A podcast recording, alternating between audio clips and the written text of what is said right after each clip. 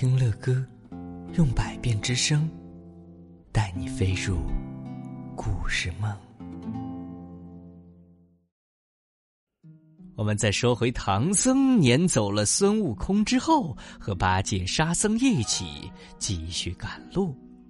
走了不到半天，又渴又饿，唐僧就叫八戒去化斋取水。过了好一会儿，不见八戒回来。唐僧又打发沙僧去找八戒。唐僧在树下静下心来，闭目念经。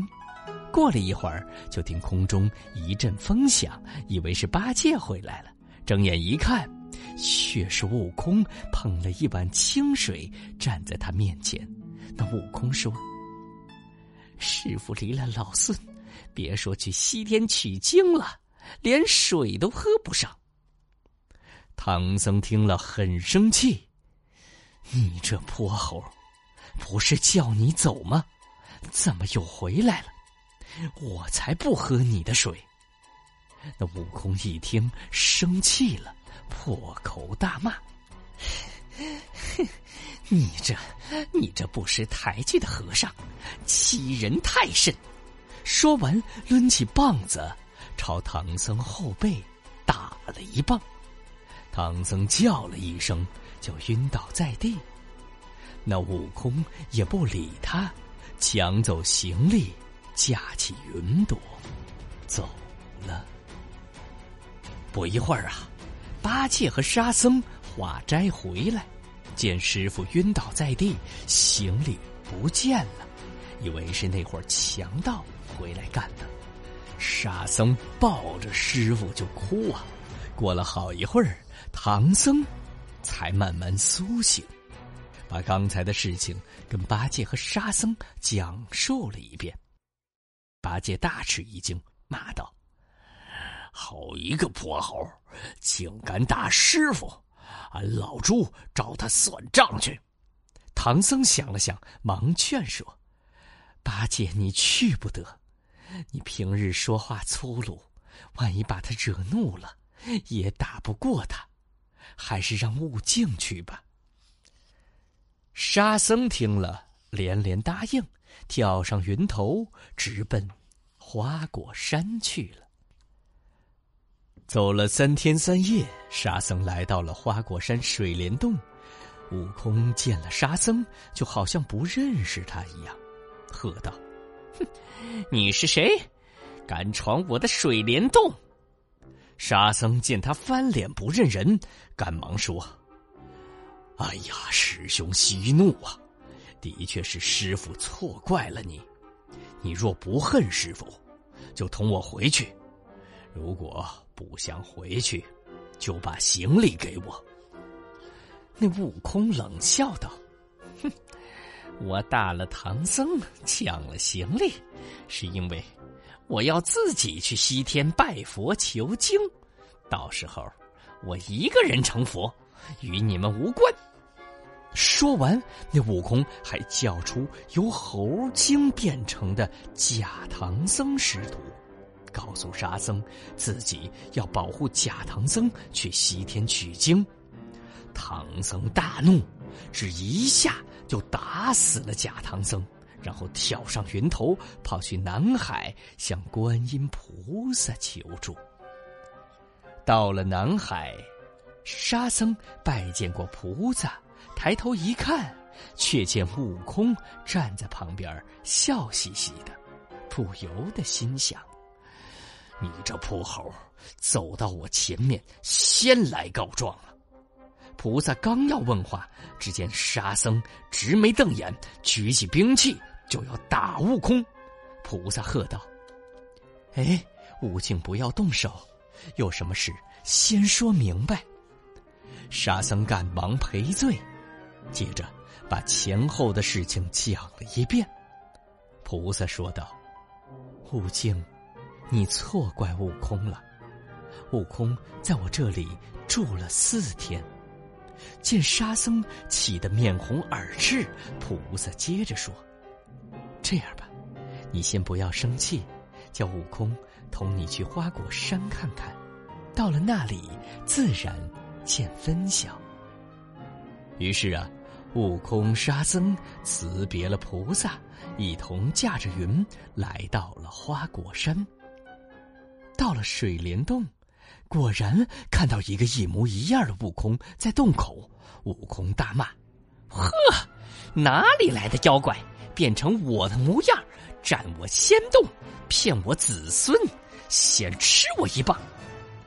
那假孙悟空也不说话，举棒相迎。两根金箍棒上下翻滚，同样的好功夫，难解难分呐！沙僧看得真假难辨，喊声：“师兄！”两个人一起答应，也不知该帮哪一个。沙僧正纳闷儿，就听其中一个悟空喊道：“师弟，快去拿行李，回去告诉师傅，等我把这妖怪。”带到菩萨那里辨认真假。沙僧只好先拿着行李回去找唐僧。真假两个悟空一路打到了南海观音菩萨面前，见了菩萨，这个说我是真的，那个说他是假的，争吵不断呐。这个时候啊，菩萨也分辨不出真假。赶忙念紧箍咒，看哪个怕疼。没想到一念咒，两个都抱着头在地上打滚喊救命。菩萨说：“你们两个总有一个是假的。悟空，你去找你的师傅，你跟了他多年，他应该能认得出你。”这边沙僧已经回来向师傅。讲了缘由，沙僧知道自己错怪了悟空，刚才是那个妖怪在作怪。不一会儿啊，只听空中一阵吵闹，只见两个悟空一边打一边吵的飞来了。八戒架起一个云头冲过去，说道：“ 带俺老猪看看哪个是真的。”等到了跟前儿。嘿，瞧瞧这个，又看看那个，果然分不出来。两个悟空又来到唐僧跟前，唐僧看来看去也认不出真假。后来想出个主意，说：“悟空会七十二变，我说出什么东西，谁会变，谁就是真的。”唐僧说：“变公鸡。”不一会儿。